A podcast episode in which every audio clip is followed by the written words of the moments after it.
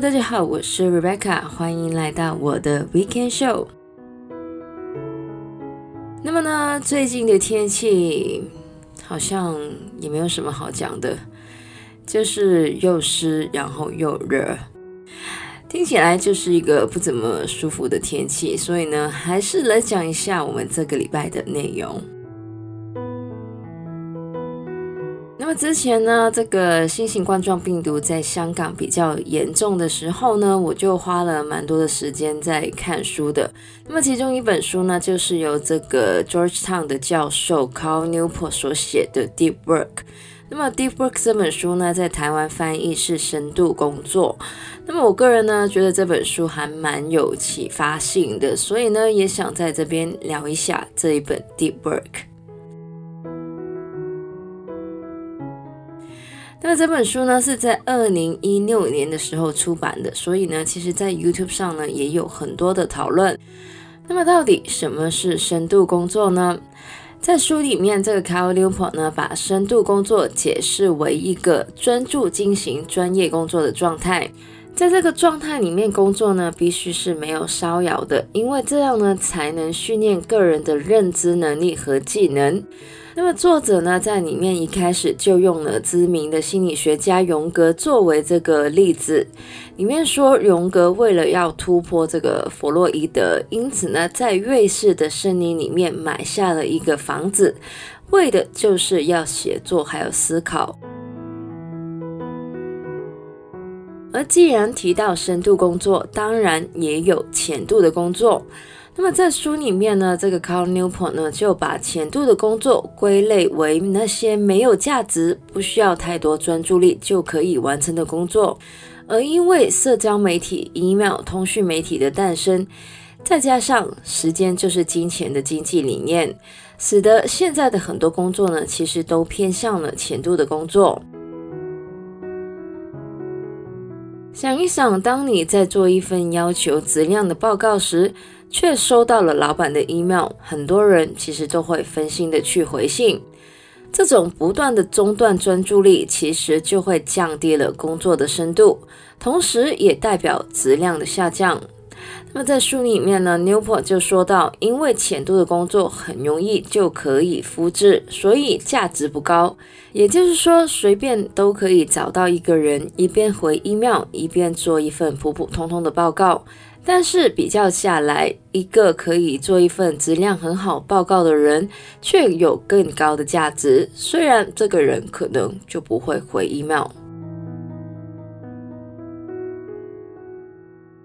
那另外呢，书里面还有提到一个概念，叫做 attention residue。attention residue 说的其实就是一个人在做两件事的交接中间，注意力会分散在上一件事情的情况。也就是说，虽然你已经在做第二件事了，但是脑子里面还是会想之前完成的事情，因此降低了第二件事的专注力。这也是为什么作者 Cal Newport 至少安排四个小时作为深度工作的长度，而事情跟事情之间也需要有足够的时间作为缓冲。那么说了这么多书里面的概念，到底要怎么实行深度工作呢？其实 Cal Newport 在书里面整理了四个规则。第一个就是深度工作，这个规则说的就是要为深度工作设立一些 routine，因为深度工作是一件很困难的事，人本能是会抗拒的，所以要达到深度工作。一定要慢慢的训练，而最好的训练方法就是为自己设定一个时间表，把深度工作的时间画出来。第二个规则则是要享受寂寞，这样说起来好像很惨，其实因为深度工作需要非常强的专注力，而因为有 social media 跟 internet，很多人随时随地都在划手机。这样其实会让人很容易分心，所以呢，要学习深度工作，首要就是要学习不要随时随地就上 social media 或上网。而第三个规则就是 quit social media，也就是戒掉社交媒体。我想这一个规则对于大部分的人来说是很困难的，所以呢，作者呢也说这并不是必要的，但是呢，至少可以控制只在某个时间上上这个 social media。那么来到最后一个深度工作的规则呢，就是要减少浅度工作，也就是把那些不重要的删除，或是只在某个时间处理。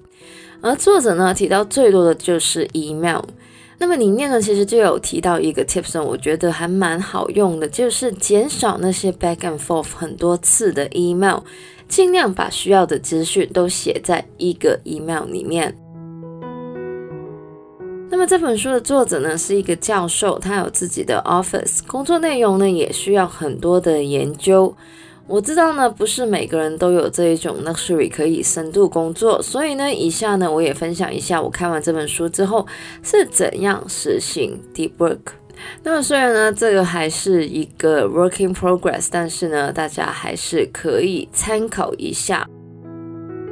那么首先呢，我的工作应该跟很多在 office 上班的人一样，需要回很多 email，打很多电话，开很多的会，而且呢还要处理很多的杂物。那么老实说，要在这样的前提之下实行深度工作呢，的确是很有挑战性的，因为我的工作内容呢 involve 很多的沟通。那么第一个规则在建立 routine 上呢，我采取的方法就是把回 email 的时间先定好。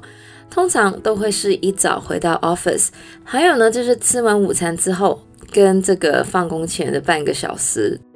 另外呢，我也会预先定好我一天的工作内容。那么第二个跟第三个规则呢，就是说要享受寂寞，还有 quit social media。我觉得这两条呢，其实是互相关联的。而在执行上呢，我通常在做一些需要比较多的注意力的工作时呢，我会关掉 WhatsApp 还有电邮的 apps，尽量呢，没错是尽量，因为有时候还是会分心的，不要开这一些呢，会就是骚扰到自己，让自己分心的 apps。那么最后的规则呢，也就是减少浅度工作呢。虽然很多浅度工作对于一般人来说无可避免，尤其是我的工作非常的需要沟通，所以呢，我也尽量把琐碎的事呢，在不需要深度工作的时候进行。同时呢，也会像我刚刚所说的，在写 email 的时候呢，尽量把需要的资讯都写在一个 email 里面。总体来说呢，我觉得这个深度工作的确对我的工作上呢是有帮助的，而且呢，虽然有些部分可能不是绝对的 practical 啦，但是呢，很多的规划还是可以运用在一般的工作或是生活里面。像是如果你有一些 side project 是需要 creativity 或是要做很多 research 的话呢，其实也可以尝试一下运用 deep work。